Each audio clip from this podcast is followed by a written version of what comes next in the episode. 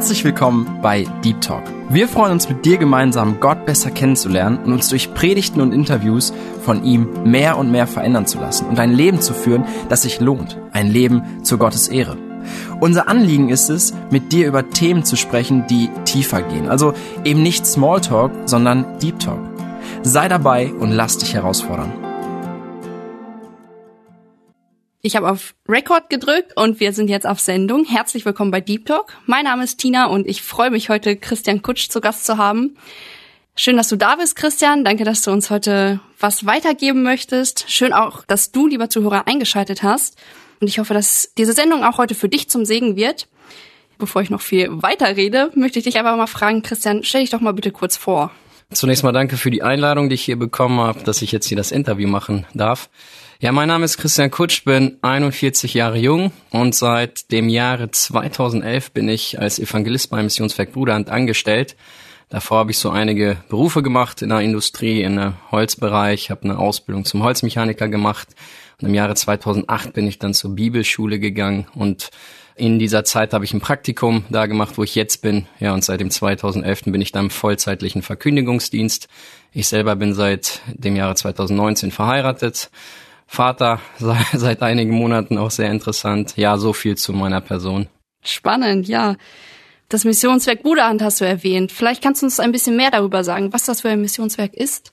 Also das Missionswerk Bruderhand wurde vor über 60 Jahren von Wilhelm Pals gegründet, vollzeitlicher Evangelist, äh, ziemlich bekannt hier im deutschsprachigen Raum, auch im Ausland. Er war jetzt ja sechs Jahrzehnte unterwegs, hat das Evangelium verkündigt. Und er hat es ja so ziemlich vor 60 Jahren gegründet, bei sich da im Heimatort in Wienhausen, Landkreis Celle in Niedersachsen. Und der hat sich bekehrt im Alter von circa 20 Jahren durch eine Schrift von Werner Heukelbach. Und dann hat er auch ziemlich früh angefangen zu beten, was er jetzt machen soll, wie es jetzt weitergeht in seinem Leben. Und dann hat Gott ihn da wirklich so die Tür für das Missionswerk geöffnet. Und dann war er stark unterwegs, hat das Evangelium gepredigt und wir selber am Missionswerk, wir haben auch einen Versand. Da gibt's viele Traktate, die wir aussenden in die Welt. Wir arbeiten eng mit Werner Gitt zusammen, der ein guter Freund ist von unserem Missionswerk. Die Bücher von ihm verkaufen wir auch. Wir haben ein Seminarzentrum, wo wir einen Gästebetrieb haben, haben einige FSJler, BFDler, die bei uns so ihr Praktikum machen können, die da mitarbeiten können. Genau. Und da bin ich tätig als vollzeitlicher Evangelist. Mhm. Wie ist das denn mit der Finanzierung? Müsst ihr euch einen Spenderkreis aufbauen? Genau, das Missionswerk lebt von Spenden. Und es ist schon gewünscht, dass jeder Mitarbeiter seinen Spenderkreis hat, aber unabhängig wie viel Spenden man bekommt, man bekommt immer so dasselbe Gehalt. Also du hast mhm. ein regelmäßiges Gehalt. Das ist dein ganz normaler Arbeitsplatz, ne, wo du morgens anfängst, wo du deine festen Arbeitszeiten hast, wo du ja deine ganzen Versicherungen hast, halt wie ein ganz normaler Betrieb ist das, ne? Aber es ist schon gewünscht, dass jeder, der dort mitarbeitet, schon so seinen privaten Spenderkreis hat, also Leute, die einen da im Dienst unterstützen. Das kommt dann alles in einen gemeinsamen Topf sozusagen Mhm. Und von da aus werden die ganzen Gehälter bezahlt. Ne? Und mhm. äh, wir haben auch so viele Spender einfach, die unseren Dienst kennen, die unsere Mitarbeiter kennen, die jetzt einfach so für das Missionswerk schon regelmäßig spenden, wirklich teilweise schon über Jahrzehnte, auch mhm. gerade die Wilhelm Pals von damals noch kennen. Genau, und das gesamte Werk wird von Spenden getragen. Und ich muss sagen, also der Herr segnet es, läuft auch gut, sage ich mal. Mhm. Ich meine, ich habe mal gehört, dass es mal so Zeiten gab, wo schwierig war. Ich denke, das hat jeder Betrieb, ob er geistlich ist oder nicht, das mhm. spielt keine Rolle. Aber es erhält sich gut bis jetzt und da sind wir dem Herrn ganz dankbar dafür. Oh, schön, ja, das hört sich gut an. Dennoch, lieber Zuhörer, wenn du dich irgendwie angesprochen fühlst und auch dazu was beitragen möchtest, dürft ihr das natürlich gerne beim Missionswerk Bruderhand, findet man auch im Internet. Ja, dann hast du gesagt, dass du Christian heißt. Dieser Name bedeutet Nachfolger Christi und diesen Namen hast du vermutlich bei der Geburt schon erhalten, aber dennoch ist man ja nicht von der Geburt direkt ein Kind Gottes oder wird heilig geboren. Wie ist dein Weg zum christlichen Glauben hingeführt worden oder was hast du mit Gott erlebt?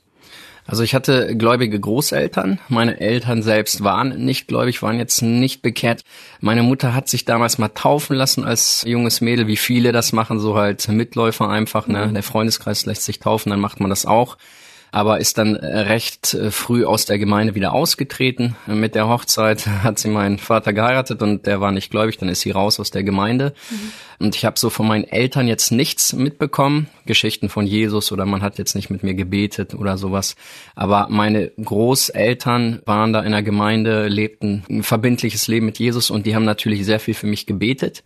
Und so kam es dann, dass ich im Alter von 17 mal aus Interesse in die Bibel hineingeschaut habe. Also ich habe einfach ein Leben geführt, das hatte mit Gott gar nichts zu tun. Ich habe an Gott auch gar nicht nachgedacht. Also ich war zwei, dreimal im Gemeindehaus. Wahrscheinlich war es immer Weihnachten oder Ostern, irgendwas so, mhm. so, äh, wo ich dann von meinen Großeltern mitgenommen. Aber ich selber hatte mit Gott nichts zu tun, wollte ich jetzt auch gar nicht. Ja, und mit Alter von 17 habe ich mal so aus Interesse in die Bibel hineingeschaut, habe in der Offenbarung angefangen zu lesen.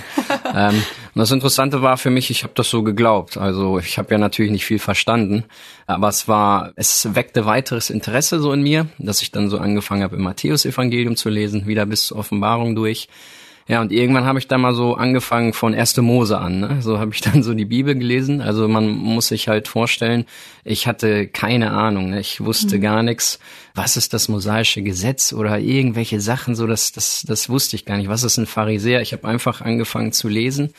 Und in dieser Zeit, als ich angefangen habe zu lesen, habe ich auch angefangen zu beten. Na, also ich habe dieses Leben von Jesus so verfolgt in der Bibel und war ihm so dankbar und habe das dann auch im Gebet gesagt. Und ich habe dann so ein wirkliches, regelmäßiges Gebetsleben geführt. Oh. Und das Ganze zog sich so vier Jahre. Und in diesen vier Jahren habe ich über fünfmal die Bibel durchgelesen. Ich habe halt alles geglaubt, aber ich war überhaupt nicht bekehrt. Gar nicht. Ne? Und in Johannes 16 steht, dass der Heilige Geist dann überführt von Sünde. Und das fing dann so an, so allmählich. Ne? Und dann habe ich so auf mein Leben geschaut viele Bereiche meines Lebens angeguckt und dann kam wirklich so die Erkenntnis, ja, du liest Bibel, du betest zu Jesus, aber dein Leben widerspricht eigentlich der Schrift. Ja, und dann mhm. habe ich schon gemerkt, es wird wahrscheinlich eine große Veränderung kommen. Ich wusste nicht was, aber das kam dann im Juni 2001 und das war der Tag meiner Wiedergeburt. Ne? Also da habe ich das mal wirklich für mich persönlich begreifen können, wer Jesus ist, was er da getan hat und habe mein Leben in seinem Licht gesehen. Und mhm. das war ja ein absolut gottloses Leben, muss man sagen. Obwohl ich jetzt nie was mit Drogen zu tun hatte. Ich war nach außen gar nicht so der Schlimme. Mhm. Aber im Lichte Gottes habe ich dann einfach meine Sündhaftigkeit erkannt. Ne? Und dann habe ich für mich ganz klar und deutlich beschlossen, also ich kann das Leben nicht mehr so weiterführen. Ne? Ich habe dann wirklich erkannt, was Christus da für ein Opfer für mich gebracht hat dass er für mich persönlich getan hat. Und dann habe ich mich bekehrt an diesem einen Tag und dann ja, ist das passiert, was die Bibel sagt. Wer in Christus ist, der ist eine neue Kreatur. Ne? Das Alte ist vergangen. Ja, das ist jetzt schon fast über 20 Jahre her. Und seit 20 Jahren gehe ich mit Jesus. Also so die Hälfte meines Lebens habe ich ohne ihn gelebt und die andere Hälfte bis jetzt habe ich mit ihm gelebt. Oh, preis dem Herrn auf jeden Fall. Das erinnert mich auch irgendwie voll an Hebräer 4, Vers 12, wo es einfach heißt, dass das Wort lebendig und kräftig und schärfer als jedes zweitschneidige Schwert ist und dass das Wort in sich selbst Kraft hat. Also total interessant, dass dein Weg irgendwie, dass du selber über die Bibel so zu Gott gefunden hast. Wie bist du dann auf eine Gemeinde gekommen im Nachhinein, wenn das jetzt quasi nicht über diesen Gemeindeweg ging? Also ich habe ja gläubige Verwandte gehabt, die wohnten in Espelkamp. Ich wohnte als Kind in Espelkamp, aber wir sind früher weggezogen. Und ich habe die ganz lange nicht gesehen, jahrelang habe ich die nicht gesehen. Und nachdem ich dann äh, Fachhochschulreife abgeschlossen habe in Bautechnik, dann musste ich meinen Zivildienst anfangen, einen Monat später. Und genau in diesem Zeitraum habe ich mich bekehrt. Ich hatte also viel Zeit, freie Zeit. Und da habe ich dann so gedacht, ich fahre die mal besuchen. Ne? Ich gehe da mal hin, ich fahre die mal besuchen. Habe dann wieder Kontakt zu denen gefunden und die sind in einer Gemeinde, Mitglied in Espelkamp in einer Gemeinde. Und da bin ich dann natürlich erstmal hingegangen ne, mit mhm. denen. Diese Zeit, wo ich dann in Espelkamp verbringen konnte. Es war dann nur ein Monat, aber bin dann wieder zurück nach Brakel in meiner Heimatstadt und da habe ich mich dann auf die Suche nach einer Gemeinde gemacht. War anfangs ein bisschen schwierig. Dann gab es so Dinge, ja, die ich nicht gewohnt war in meinem Leben, äh, die aber in der Gemeinde Standard sind, sage ich mal so. ne? Und das war für mich zunächst mal ein bisschen problematisch. Hab dann zunächst erstmal so die Jugend besucht, ja, Gottesdienste auch, aber ich wollte das nicht verbindlich machen. Ne? Mhm. Ich merkte dann so, ich wollte ein Stück Freiheit für mich behalten habe dann aber konkret gebetet und dann habe ich eine Gemeinde gefunden, auch dort im Heimatort. Es war eine kleine Gemeinde, aber ich wurde da echt gut aufgenommen. Aber es gab wenig Jugendliche, ziemlich wenig. Ich war da eigentlich als Jugendlicher alleine. Aber der Vorteil dieser kleinen Gemeinde war, die haben so echt so auf dich geschaut, ne, auf dich geachtet und die haben mich dann so echt so auch in Dienst mit reingenommen, mhm. dass die einfach mal fragten, möchtest du mal eine Einleitung machen? Ne? Also vor der Predigt, dann durfte ich mal eine Einleitung machen Und dann durfte ich mal Abendmahl leiten, Gottesdienst. Und da habe ich schon so gemerkt, das macht mir eigentlich Freude, so vorne zu stehen, so das Wort weiterzugeben. Ja, und dann kam es halt so, dass ich gefragt wurde, möchtest du mal die Hauptbotschaft halten nächsten Sonntag so, ne? Und so bin ich dann in den Dienst reingekommen und äh, genau war dann da in dieser Gemeinde Mitglied, habe aber zu anderen Gemeinden Kontakte gesucht, weil es da Jugendgruppen gab, was es in meiner Heimatgemeinde nicht gab. Also ich habe schon so einige Gemeinden kennengelernt. Ne? Mhm. Ja. Ja, ich glaube, es ist ein Trend auch immer wieder in der heutigen Zeit. Ich habe auch mit Leuten Kontakt, die keine Gemeinde finden wollen, bei denen etwas nicht passt, aber man hört schon raus, dass es auch deine Empfehlung ist, auf jeden Fall sich verbindlich auch einer Gemeinde anzuschließen. Ja, auf jeden Fall. Ne? Also das ist ja das, was man auch in der Bibel liest. Wenn Leute sich bekehrt haben, haben sie die Taufe angenommen und waren Mitglieder einer Gemeinde. Und äh, Gemeinde ist ganz, ganz wichtig, weil auch in der Gemeinde man seine Gaben entdecken kann. Ne? Dann hast du die Möglichkeit, Kinderstunde zu machen, du hast die Möglichkeit, ein einleitendes Wort zu machen, du hast die Möglichkeit, Hauskreise zu leiten. Aber wenn du alleine bist, ist die Möglichkeit nicht gegeben und das ist von der Bibel ja auch gar nicht gewollt. Ne, also Gemeinschaft ist ganz, ganz wichtig. Ne? Und mhm. äh, jeder, der sich bekehrt, der in einer gesunden Beziehung zum Herrn lebt, der wird auch eine Gemeinde finden. Ich meine, es gibt natürlich viele Christen, die suchen viele Ausreden. Wir leben ja in einem geistlichen Luxus, wo es so viele Gemeinden gibt. Und dann entsteht so ein Gemeindetourismus, dass man mal zu der Gemeinde geht, mal zu der. Und das ist von der Bibel halt nicht gewollt, denn man muss sich da verbindlich irgendwo einbringen. Man muss da wirklich versuchen, seine geistliche Heimat zu finden. Ja, danke auch. Vielleicht bist du dabei heute, lieber Zuhörer, und stellst dir auch diese Frage nach einer Gemeinde. Ich möchte dich wirklich dazu auch ermutigen, da Gott zu fragen und auch wirklich verbindlich dich einer Gemeinde anzuschließen, wenn du den Weg mit Jesus gehst. Das sehen wir auch ganz klar in der Bibel. Du hast schon ein bisschen erzählt, dass du halt gern auf der Kanzel standst und auch gemerkt hast, dass das irgendwie deine Begabung ist. Wie genau hast du dann die Berufung in den vollzeitigen Dienst als Evangelist erlebt? Also ich habe ja in meiner Gemeinde schon gepredigt, habe da diesen Verkündigungsdienst gemacht. Und innerhalb dieser Zeit haben mich oft Leute angesprochen, also die haben mich ermutigt, die haben mich bestätigt in diesem Dienst, die haben mir immer so ein gutes Feedback gegeben. Und die haben mir dann auch nahegelegt, ich sollte mal zur Bibelschule gehen. Ich sollte das mhm. machen so. Ne? Aber ich war immer faul zum Lernen, muss ich sagen. Und äh, da drei Jahre Bibelschule machen, äh, das war für mich keine Option. Also ich wollte so arbeiten, wollte so mein Leben führen, aber ich wollte nicht nochmal auf die Schulbank. Und das Ganze zog sich so ziemlich sieben Jahre nach meiner Bekehrung. Und Gott hat auch an mir gearbeitet, muss man sagen. Und ich muss auch sagen, kurz nach meiner Bekehrung habe ich schon diese Berufung verspürt. Also mir kam wirklich so die Gedanken, äh, Christian, guck mal, wie ist denn das, wenn andere so acht Stunden in einer Firma arbeiten, aber du machst acht Stunden so Predigtausarbeitung? Also dieser Gedanke kam mir wirklich, obwohl ich vollzeitlichen Dienst gar nicht kannte. Ich bin ja so gar nicht aufgewachsen. Mhm. Ich kannte eigentlich nur vollzeitlicher geistlicher Dienst. Das wäre dann Priester in der katholischen Kirche, ne? aber was anderes kannte ich so gar nicht. Ne? Ja, und dieser Wunsch wurde halt immer stärker, immer deutlicher. Und ich habe gemerkt, wenn man nicht da ist, wo Gott einen haben möchte, dann hat man einfach keinen Segen. Und das war in diesen ganzen Berufszweigen. Ich wusste genau, du kannst hier nicht lange bleiben. Also das ist einfach nicht so der Platz für dich. Und dann war dieser Drang ganz stark, wirklich jetzt mal ganz konkreten Schritt zu gehen, dass der Herr dir zeigt, wo gehörst du eigentlich hin. Und ich habe seit meiner Bekehrung immer gebetet, bring mich an den Ort, den du für mich bestimmt hast. Wirklich so Wort für Wort diesen Satz habe ich immer so gebetet. Und der Herr hat das auch wunderbar interessant gemacht. Ich war dann im Jahre 2008 in der Firma angestellt, wo ich auch damals meine Ausbildung gemacht habe. Und ich habe auch da so einfach für mich gemerkt, da ist keine Erfüllung. Ne? Da ist irgendwie so, ja, da kann ich einfach nicht lange bleiben. Ne? Das ist jetzt mein Job, meine Arbeit, aber ich weiß, der Herr will mich ganz woanders haben. Das wusste ich einfach. Ne? Und dann war 2008 die Wirtschaftskrise. Dann wurden ja viele Leute auch entlassen in verschiedensten Industriezweigen. Und bei uns in der Firma fing das dann auch an. Dann kam mir echt so der Gedanke, also bevor ich arbeitslos bin, gehe ich lieber zur Bibelschule. Ja, so ein Gedanke kam. Ja, und dann habe ich echt da einfach die Bewerbung geschrieben zur Bibelschule, bekam dann auch eine Einladung zum Vorstellungsgespräch, aber mein Arbeitsvertrag, der lief aus Ende September 2008 und die wollten den halt verlängern. Und dann kam der Personalchef zu mir und wollte, dass ich dann unterschreibe, dass ich dann länger bleibe. Und daraufhin habe ich ihm dann gesagt, ja, es kann sein, dass ich ein theologisches Studium anfange ab nächsten Monat. Und er hat da mich bisschen komisch angeguckt und sagte mir dann, ja gut, dann kannst du nicht einfach unterschreiben, weil du dann gebunden bist an uns und du hast eine Kündigungsfrist. Ja, dann stand ich natürlich da und dachte, okay, was, was mache ich jetzt? Weil die Firma hat viele Leute entlassen, die wären froh über jeden, der freiwillig geht. Ich habe mich in so ein Projekt eingearbeitet, deswegen wollten sie mich weiter beschäftigen, aber die hatten auch kein Problem gehabt, wenn ich auch gegangen wäre. Naja, dann stand ich da und wusste nicht, okay, wie geht's jetzt weiter? Von der Bibelschule hat sich noch keiner gemeldet. Ich hatte ein Vorstellungsgespräch, aber es kam jetzt noch nichts Konkretes. Der Betrieb will mich weiter beschäftigen und das ist ja schon nur noch paar Tage. Dann muss ich wissen, wie es weitergeht. Und war das echt sehr interessant. Dann habe ich zu meinem Personalchef einfach gesagt, ich hatte Spätschicht, dann habe ich gesagt, okay, entweder komme ich Mittwoch ins Büro, unterschreibe nach 14 Uhr oder ich komme einfach nicht, weil der Vertrag läuft ja aus. Mhm. Na, hat er gesagt, ja, ist in Ordnung. Ja, und dann kam der Mittwoch, dieser eine Tag, ich bin morgens aufgestanden, wusste echt nicht, was ich machen sollte. Nur noch wenige Stunden würde ich den Vertrag unterschreiben. Bibelschule hat sich noch nicht gemeldet. Hab dann echt gebetet und dann, ich meine, es war so zehn, halb elf und dann haben die angerufen und haben gesagt, ja, du kannst dann anfangen also von der Bibelschule. Es war wirklich alles kurz vor knapp, aber der Herr hat das wunderbar einfach geleitet und so konnte ich reibungslos jetzt meinen nächsten Schritt einfach machen.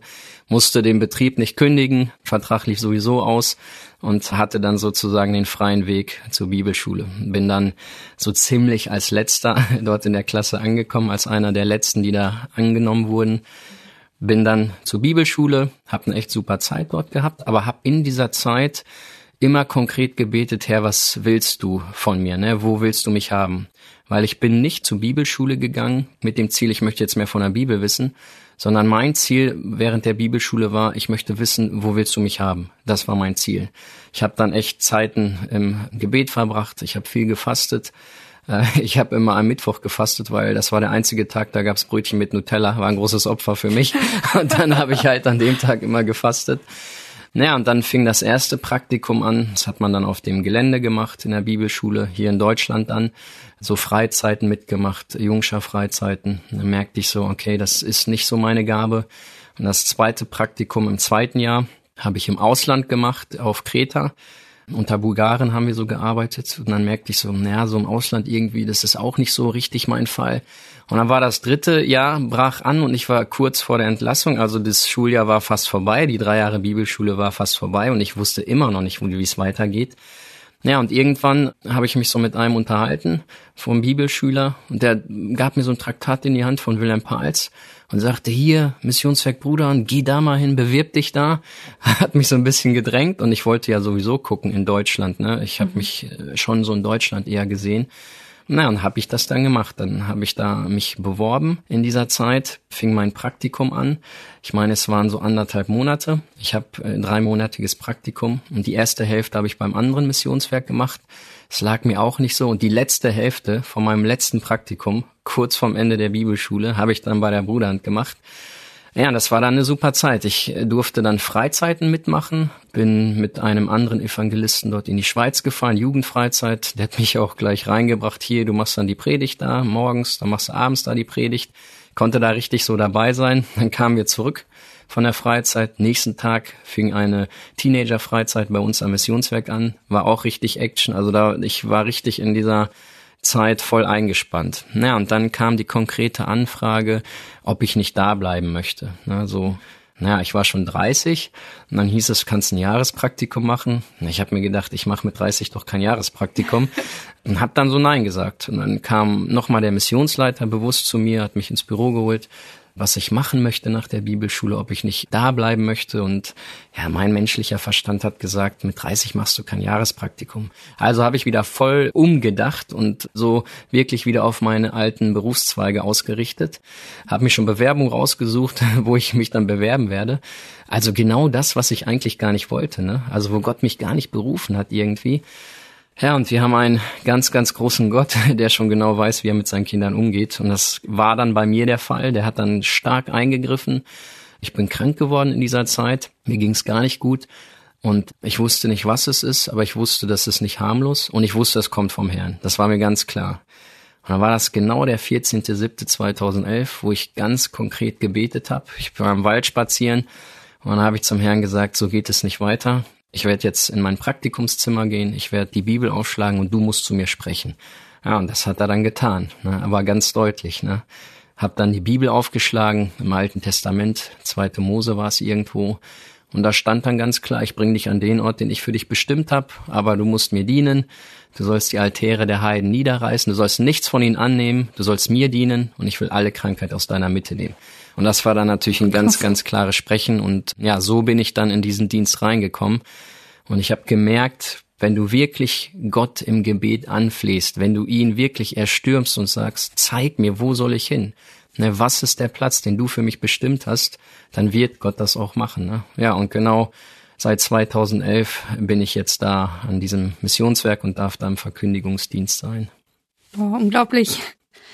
Irgendwie fiel mir auch dieser Gedanke wieder ein, Gott kommt spätestens rechtzeitig. Genau, ja. Hat man irgendwie ein paar Mal gehört in deinem genau. Zeugnis. Was ich auch sehr bewundernswert finde, dass du gerade den Mittwoch ausgesucht hast zum Fasten. Mhm. Ich weiß nicht, wie es dir vielleicht, lieben Zuhörer, geht, ob du auch in gewissen Dingen nach Gottes Willen fragst, was du bereit bist, für Opfer zu bringen und ob du wirklich flehst. Und ich finde das richtig spannend, wie Gott da in dein Leben eingegriffen hat. Ja, sehr bewegend. Ja, die nächste Frage, die ich hätte, wie jetzt aktuell dein Berufsalltag aussieht. Also was kann man sich darunter vorstellen, als Evangelist unterwegs zu sein? Ja, also das fragen äh, mich viele, weil die so gar keine Vorstellung haben, was, was machst du eigentlich als Evangelist? Ne? Wie, wie sieht denn dein Alltag aus? Wie ist dein Dienst so? Also ich habe eigentlich eine normale 40-Stunden-Woche bei uns am Missionswerk. Ich habe dort mein eigenes Büro. Ich fange dann morgens an, bis nachmittags ist meine Arbeitszeit, also wie gesagt 40 Stunden Woche. Und wenn ich dann im Büro bin, arbeite ich meine Predigten aus. Also ich mache evangelistische Predigten, ich mache Bibelarbeiten, wenn ich jetzt eingeladen bin von Jugendlichen, ja, wir haben jetzt dieses Thema oder wir möchten diesen Brief durchgehen, dann mache ich diese Predigten bereite das alles vor. Ich habe Seelsorgepost, ich führe Telefonate dort am Missionswerk. Genau das mache ich, wenn ich so im Büro bin. Aber was ich auch gerne mache, weil ich nicht acht Stunden permanent auf dem Stuhl sitzen kann, das fällt mir ein bisschen schwer. Ich mache auch manchmal so handwerkliche Sachen. Also weil ich auch einen handwerklichen Beruf gelernt habe, mache ich schon manchmal Hausmeistertätigkeiten. Wenn ich auch merke, so okay, die haben jetzt so einen Mangel, na, da sind jetzt weniger Mitarbeiter, da kommt gleich eine Gruppe angereist, müssen noch Stühle gestellt werden oder irgendwas muss noch vorbereitet werden. Also dann mache ich das auch schon, wenn es die Zeit zulässt, mache ich das auch schon gerne bei uns am Missionswerk im Seminarzentrum. Mhm. Genau das ist die Arbeit, die ich dann dort vor Ort mache. Und wenn ich natürlich unterwegs bin, wie das jetzt der Fall ist, dann hast du deine evangelistischen Botschaften am Abend und die gehst du natürlich am Vormittag durch. Na, du machst schon intensiv stille Zeit, verbringst viel Zeit im Gebet, verbringst viel Zeit im Wort, Genau, das ist so der Vormittag, den du eigentlich so hast und konzentrierst dich eigentlich so auf den Abend, gehst die Predigt nochmal innerlich durch. Genau, bist immer so einer Vorbereitungshaltung. Also wenn du als Evangelist unterwegs bist während einer Evangelisation, dann lebst du immer nach Spannung. immer so auf den Abend. Äh, was wird passieren? Kommen Gäste, die eingeladen wurden. Wenn sie kommen, werden sie sich entscheiden. Oh man, jetzt haben sie sich nicht entschieden, kommen die morgen nochmal oder das ist immer so dieses Spannungsfeld, in dem du dich bewegst. Ne? Mhm. Genau. Und wenn jetzt zum Beispiel eine Jugendfreizeit hast, das ist natürlich schon ein bisschen intensiver, weil wirklich der ganze Tag durchgeplant ist bei der Jugend. Da hast du morgens deine Botschaft, vielleicht nachmittags und vielleicht abends. Dazwischen machen sie natürlich einige Spiele, wo du dann auch manchmal dabei bist, wenn es die Zeit halt zulässt. Ne? Ist eine sehr intensive Zeit. Ne? Aber so sieht halt so die Arbeit aus. Ne? Das, ich finde das ein sehr, sehr schönes Privileg, dass ich wirklich vom Beruf her im Wort Gottes arbeiten darf. Ne? Also das ist schon schon richtig schön, muss ich sagen. Aber natürlich auch eine hohe Verantwortung, weil Gott wird dich natürlich fragen, was hast du jetzt eben mit dieser Zeit gemacht, ne? Für mich. Ja. Mhm. Was ich auch richtig spannend finde, wie du zu der Botschaft kommst. Also wenn du jetzt denkst, okay, evangelistische Botschaft, welchen Text wähle ich oder welche Beispiele nehme ich? Ja, wie kommst du da zu deiner Botschaft? Ja, also am Anfang war es ziemlich schwer für mich. Als ich angefangen habe bei der Bruderhand, da hatte ich natürlich noch gar nicht so viel Termine noch nicht so viel Einladung. Und dann habe ich einfach mal mir selber Botschaften in dem Sinne ausgedacht, dass ich gesagt habe, okay, Christian, pass auf, die schreibt jetzt eine Gemeinde an und die will jetzt dieses Thema haben. Dann habe ich mir irgendein Thema ausgedacht und habe das dann angefangen auszuarbeiten. Ich mache das dann meistens so, wenn ich ein Thema habe, zum Beispiel, was bedeutet Liebe, dann habe ich erstmal eine DIN A4-Seite und da schreibe ich alle Gedanken auf, die mir zu dem Thema gekommen sind und auch alle Bibelstellen. Und dann kommt eben das Problem, wie bringe ich da eine Struktur rein? Ne? Das ist für mich manchmal sehr, sehr problematisch. Ich versuche immer so einen biblischen Text zu finden oder mehrere Verse und ich versuche das dann immer mit persönlichen Beispielen zu untermauern. Ne? Also dass der Zuhörer das auch nachvollziehen kann auf irgendeine Art und Weise. Und dann versuche ich von diesem Thema immer auf das Evangelium zu kommen. Das ist ja das Ziel einer evangelistischen Botschaft. Der Mensch muss jetzt das Evangelium verstehen. Und für mich sind drei ganz wichtige Dinge ausschlaggebend für das Evangelium. Das ist erstmal die Trennung des Menschen von Gott aufgrund seiner Sünde, der Stellvertretertod Jesu Christi und jetzt die Entscheidung des Menschen. Und von jedem Thema, was du hast, musst du immer auf diese drei Dinge kommen. Und da muss ich echt sagen, das fällt mir manchmal gar nicht so leicht. Aber manchmal funktioniert es echt gut. Da fange ich ein Thema an, fange an zu schreiben, habe da so meinen Zettel, meine Struktur, will das dann auf dem Laptop abtippen. Und während ich so schreibe, kommen mir noch andere Gedanken und dann schreibe ich einfach weiter. Und dann sind das gar nicht mehr die Gedanken vom Zettel, sondern da kommt einfach was ganz anderes. Und dann denke ich mir so, okay, das ist jetzt besser, mhm. als was du auf dem Zettel hattest. Und irgendwann kommt dann so die Predigt zum Ende. Ne? Mhm. Aber ich muss sagen, es fällt mir manchmal schon ziemlich schwer. Ne? Das mhm. ist manchmal gar nicht so leicht, weil es überschneidet sich ja sehr oft, weil du manchmal dieselben Beispiele bringen möchtest, mhm. aber denkst, okay, du hast jetzt fünf, sechs Predigten, du kannst nicht immer dasselbe bringen, du musst jetzt was anderes bringen. Und das finde ich schon eine Herausforderung. Aber so mache ich das meistens. Ne? Ich denke mir so ein Thema aus und sag, okay, das Thema, über das wirst du jetzt eine Predigt machen. Schreibst alle Gedanken auf, versuchst die Bibelstellen zu finden und dann musst du halt eine Struktur reinkriegen. Ne? Das ist eine große Herausforderung. Am einfachsten sind so Bibelarbeiten, wenn du jetzt einen Brief durchgehst. Zum Beispiel Kolosserbrief, fängst du halt an, Vers 1 und gehst dann durch. Und dann ist es ein bisschen einfacher, weil du jetzt so einen Text hast, so ein Fundament. Aber beim Thema ist es so, du musst dir dann halt Sachen zusammensuchen. Das muss dann natürlich auch passen zusammen. Ne? Ja. Das ist eine große mhm. Herausforderung. Ja. Ja, sehr spannend. Also die Predigten, die ich schon gehört habe, waren auf jeden Fall gut strukturiert, okay. sehr spannend, auch belebend und ja, du, lieber Zuhörer, kannst auch schon auf jeden Fall gespannt darauf sein. Wir werden auch bei Deep Talk was von Christian senden. Wenn du noch nicht mit Jesus lebst, dann lass dich wirklich drauf ein. Ja, die nächste Frage, die ich hätte, nach dem Berufsalltag, den du uns jetzt so geschildert hast, was war so dein größtes Erlebnis im Dienst? Ich meine, als Evangelist, man fiebert darauf hin, dass Menschen zu Christus kommen. Ja, was war so das krasseste Erlebnis? Also so eines der schönsten Erlebnisse, also da gibt es natürlich mehrere. Schönste ist natürlich immer, wenn Menschen sich bekehren, wenn es bei ganz vielen passiert. Und ich kann mich an eine Gemeinde erinnern, die hat sich in der Schule getroffen, war primitives Haus, alles gar nicht so besucherfreundlich. Ich meine auch so mit der Einleitung alles, das war irgendwie komisch, das passte alles so gar nicht zusammen. Und die Predigt, die ich da hatte, muss ich sagen, mit der war ich eigentlich gar nicht so zufrieden. Mhm. Ich habe die dann genommen, aber ich wusste dann eigentlich, ah, weiß ich nicht, das ist ein bisschen komisch und ja, gut, jetzt hast du das, komm, jetzt bring das einfach. Hab dann äh, gepredigt, und dann mache ich das meistens so. Ich gebe die Möglichkeit, in den Seelsorgeraum zu kommen und wer das möchte, darf dann hinterherkommen. Ich lasse dann ein Lied spielen, gehe dann schon rein und bete dann und hoffe natürlich, dass was passiert. Bin dann in den Raum gegangen und habe jetzt nicht erwartet, dass was passiert. Und dann öffnete sich die Tür und dann kamen einige rein und es wurden immer mehr, immer mehr und der ganze Seelsorgeraum war richtig voll. Das hätte ich überhaupt nicht erwartet. Man hat ja dann immer so Nacharbeitsmaterial mit, was du den Leuten gibst, die sich bekehren, Bibelgrundkurse, aber ich hatte gar nicht so viele mit, ne, weil so viele reinkamen.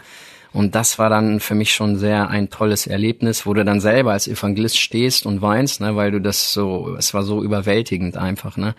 Und das war schon, ja, das war so eines der schönsten Erlebnisse, die ich hatte.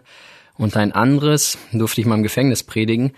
Ja, wurde mal eingeladen von einem, komm, halt da mal so eine Botschaft, wir machen da öfters Einsätze. Und da wurde mir vorher gesagt, okay, wenn du dann vorne stehst, kann sein, dass da mal so Zwischenrufe kommen, dass die so ein bisschen da rumpöbeln, dass da so Unruhe ist. Ja, dann dachte ich, Mensch, jetzt gehe ich als junger Spund dahin. Im Gefängnis soll denen da was predigen. Was machst du? Was predigst du da? Ja, und dann habe ich einfach über die Situation Jesu Christi im Garten Gethsemane gepredigt, wie er der Allmächtige ist, der Stärkste, dem niemand widerstehen kann. Und der dann noch gesagt hat, wenn ich will, ich bitte meinen Vater und er schickt Legionen Engel. Und da habe ich so ein Beispiel aus dem Alten Testament genommen, wo ein Engel 185.000 Assyrer tötet. Ne? Ja, und dann habe ich einfach gesagt, und dieser Jesus macht das nicht, ne? der lässt sich richten. Ne? Und, und während ich das so gepredigt habe, also das war spontan, ich habe was anderes vorbereitet. Ja, und während ich so gepredigt habe, haben die alle zugehört. Ne? Also waren alle keiner hat was gesagt und alle haben zugehört und das fand ich schon sehr schön und noch schöner fand ich, als dann Leute auf uns zukamen und Bibel haben wollten. Ne? Mhm. Das war dann für mich schon sehr beeindruckend. Ne? Weiß nicht, weshalb die da saßen, diese Leute. Drogenhandel, Waffenhandel, was auch immer die gemacht haben. Und auf einmal hören sie so von Jesus, der der Stärkste war und äh, ein Opfer geworden ist, obwohl er nur ein Wort hätte sprechen brauchen. Ja, und dann kommen die an und wollen die Bibel haben. Ne? Und das war so für mich auch ein ganz, ganz schönes Erlebnis, ne? wo ich merkte, das Wort Gottes hat eine Kraft, ne? Und das mhm. verändert Menschen. Und es ist egal, wer dazuhört. Das kann der härteste Klotz sein, sage ich mal, der härteste Berg oder wie auch immer. Aber Gottes Wort hat dann so eine Kraft, dass er ihn offenbart, wer er eigentlich ist und was er für sie getan hat, ne? obwohl er ganz anders hätte handeln können. Und das war schön zu sehen, dass die dann das Wort Gottes haben wollten. Ja. Mhm. Boah, ja, unglaublich. Also, wir haben jetzt einiges gehört, was ein Evangelist macht. Ja, du bist viel unterwegs, Menschen bekehren sich, mal mehr, mal weniger. Man stellt sich das so heftig vor irgendwie und denkt, boah, das muss doch richtig erfüllend sein. Aber jeder Mensch hat ja auch gute und schlechte Tage. Und mit was für Herausforderungen musst du in deinem Dienst irgendwie kämpfen?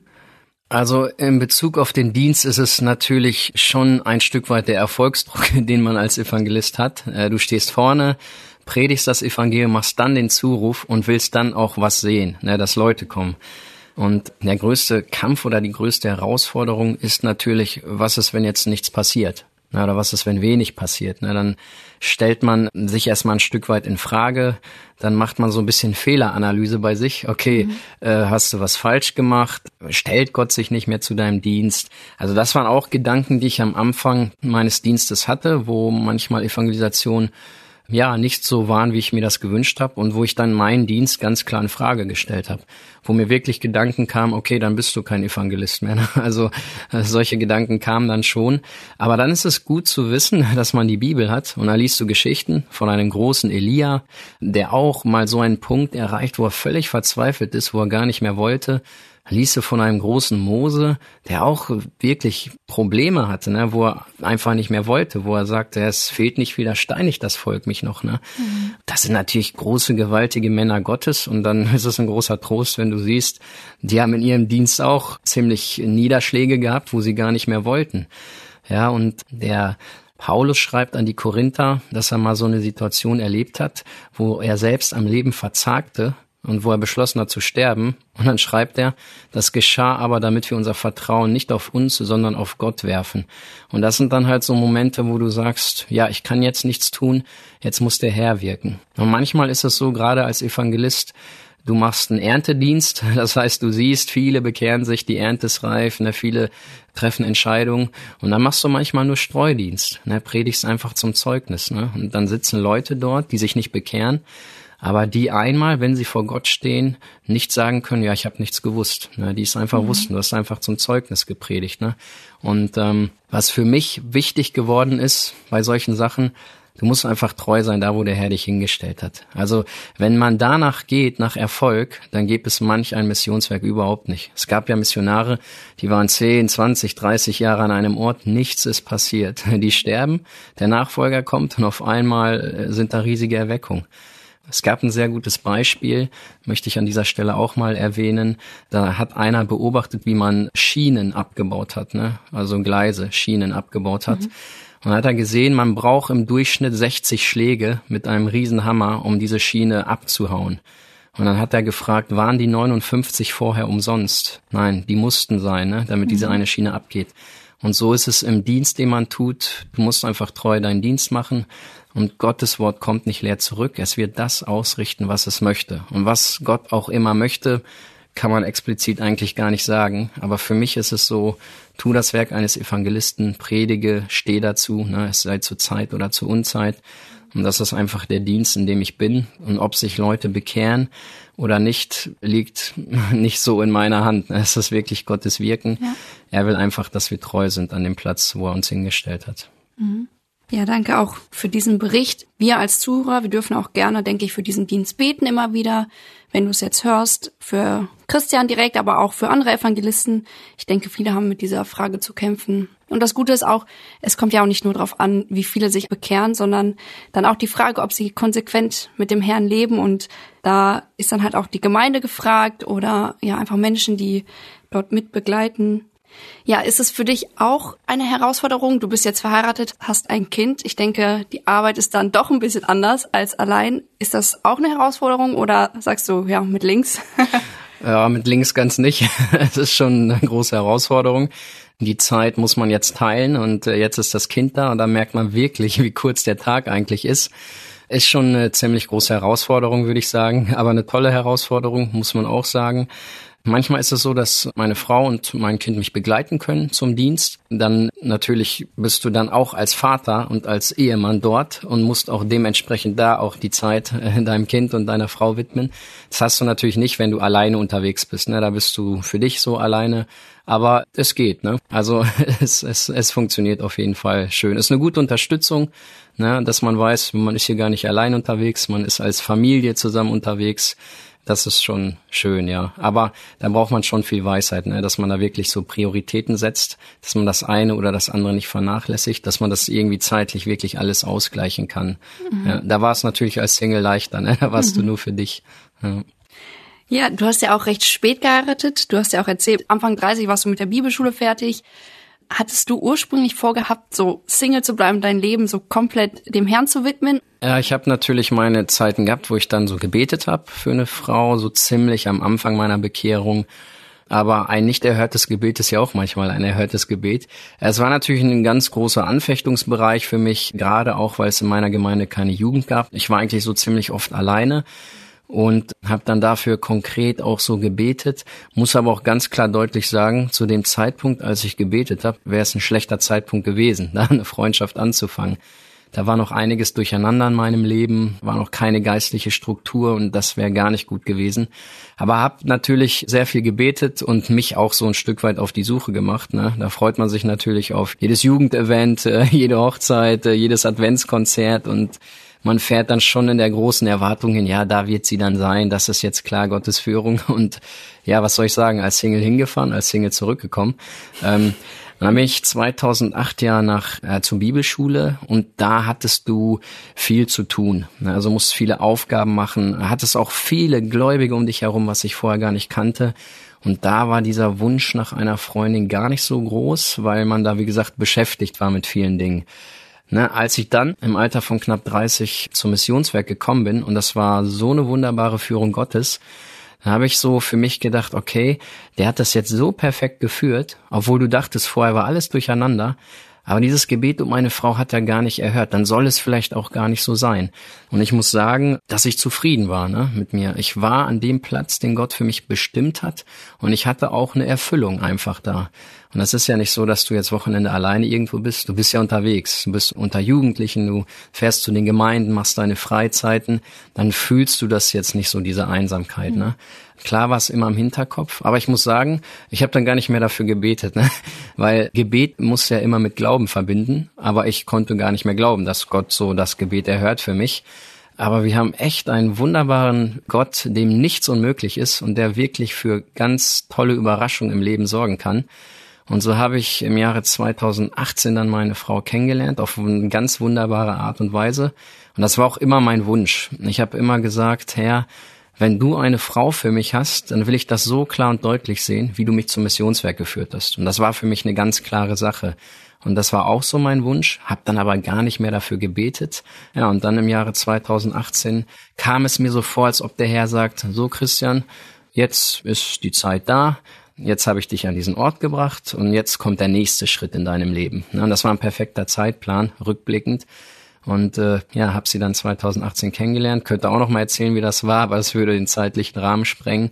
Aber es war eine ganz, ganz wunderbare Führung, wo ich keinen Zweifel hatte, dass es von ihm kommt. Ne? Also es war für mich ganz klar und deutlich. Und jetzt bin ich seit über zwei Jahren verheiratet, haben einen tollen Sohn, hätte ich auch nie geglaubt. Und ich habe eine Sache gemerkt, dass bei Gott nichts unmöglich ist. Ne, es ist wirklich nichts unmöglich bei ihm. Hätte ich überhaupt nicht mehr gerechnet, dass ich heirate, dass ich Vater werde, gar nicht. Also und so hat der Herr das einfach so ganz toll gemacht. Ja. Wunderbar. Ja, vielleicht bist du jetzt, lieber Zuhörer, gespannt darauf, diese Geschichte zu hören. Ladet einfach Christian ein zum evangelistischen Dienst und der ist danach auch immer noch offen für Gespräche. Da kann er es euch sicherlich nochmal genauer erzählen. Aber genau, es wird jetzt den zeitlichen Rahmen tatsächlich sprengen. Die letzte Frage, die ich habe, und zwar bist du Evangelist, du dienst, du hast viel mit Gott erlebt und du bist etwas älter als wir vermutlich, die die zuhören. Wir wissen ja nicht mit Sicherheit, wer zuhört. Aber was uns einfach interessiert, was würdest du uns mitgeben wollen? Irgendwie ein Tipp, eine Weisheit an uns Jugendliche? Also was ich so von meiner 20-jährigen Nachfolge als Tipp weitergeben kann, das ist auf jeden Fall ganz bewusst Jesus den ersten Platz geben. Das ist wirklich das A und O. Zuallererst wirklich nach seinem Reich trachten, auch wenn der Verstand immer was anderes sagt, wenn der menschliche Verstand äh, ganz andere Wege einschlagen möchte, aber wirklich ganz bewusst Jesus Christus, den guten Hirten, sein Leben anbefehlen und einfach das machen, was er von einem möchte. Weil man darf ja nie vergessen, er blickt ja vom Himmel herab auf unser Leben, er sieht unser Anfang, er sieht unser Ende und ihm ist alle Macht gegeben und er liebt uns unendlich. Und diesem einfach zu sagen, Herr, du darfst mit meinem Leben machen, was du möchtest, das ist einfach das Beste, was der Mensch machen kann. Und ich muss leider sagen, dass ich mir viel Segen aus meinem Leben entzogen habe, weil ich viele Kompromisse geduldet habe, weil ich doch zurück ins alte Leben gegangen bin. Das ist auch eine lange Geschichte gewesen. Und das war überhaupt kein segensreiches Leben. Und ich merke jetzt, wo Gott wirklich ganz bewusst den ersten Platz hat, wie er alles umgedreht hat, wie er alles in Segen verwandelt hat und wie er auch sagt in seinem Wort, ich habe Gedanken des Friedens über euch. Ne? Und das, was ich jedem Christen einfach mitgeben kann, gib Jesus ganz bewusst den ersten Platz. Das ist das Beste, ja. Amen. Da bleibt mir gar nicht viel zu sagen. An dieser Stelle würde ich dann abrunden. Danke, Christian, dass du da warst. Danke, dass du so viele Gedanken weitergegeben hast. Ich denke, da war für viele was dabei und ja, nochmal zur Wiederholung. Vielleicht hat jemand später eingeschaltet. Wir hatten heute Christian Kutsch zu Gast und er ist Evangelist. Er ist beim Missionswerk Bruderhand. Mein Name ist Tina. Ich freue mich, dass du heute dabei warst. Hoffe, dass du nächste Woche wieder einschaltest. Und wir hören da, wie schon gesagt, auch eine Predigt von Christian. Ja, und so wünsche ich dir erstmal für die kommende Woche Gottes Segen und lass Gott an erster Stelle sein.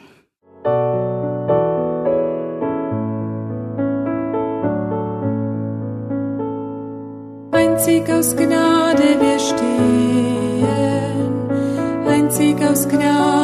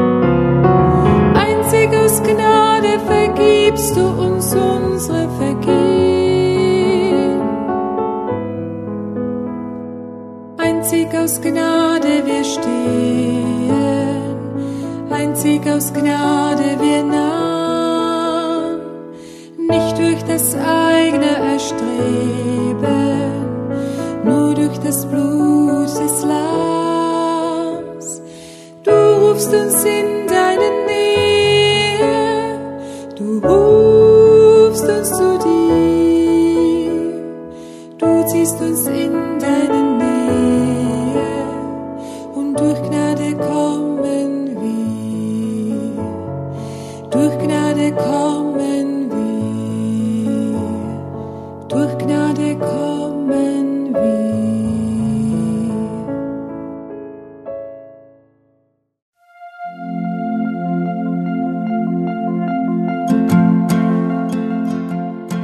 dass du heute dabei warst. Wenn es für dich ein Segen war und du etwas mitnehmen konntest, dann teile Deep Talk gerne mit deinen Freunden und fühle dich frei, auch uns ein Feedback zu schreiben. Wir würden uns da sehr drüber freuen.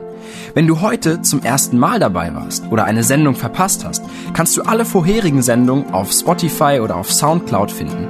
Mehr Infos über Deep Talk oder Segenswelle allgemein findest du auf www.segenswelle.de oder auf unserem Instagram-Feed, auch unter Segenswelle zu finden. Falls du Fragen und Anregungen, zum Beispiel Themenvorschläge hast, schreib uns gerne. Wir wünschen dir noch eine gesegnete Woche mit den Worten aus Kolosser 3, Vers 17. Und was immer ihr tut, in Wort oder Werk, das tut alles im Namen des Herrn Jesus und dankt Gott dem Vater durch ihn.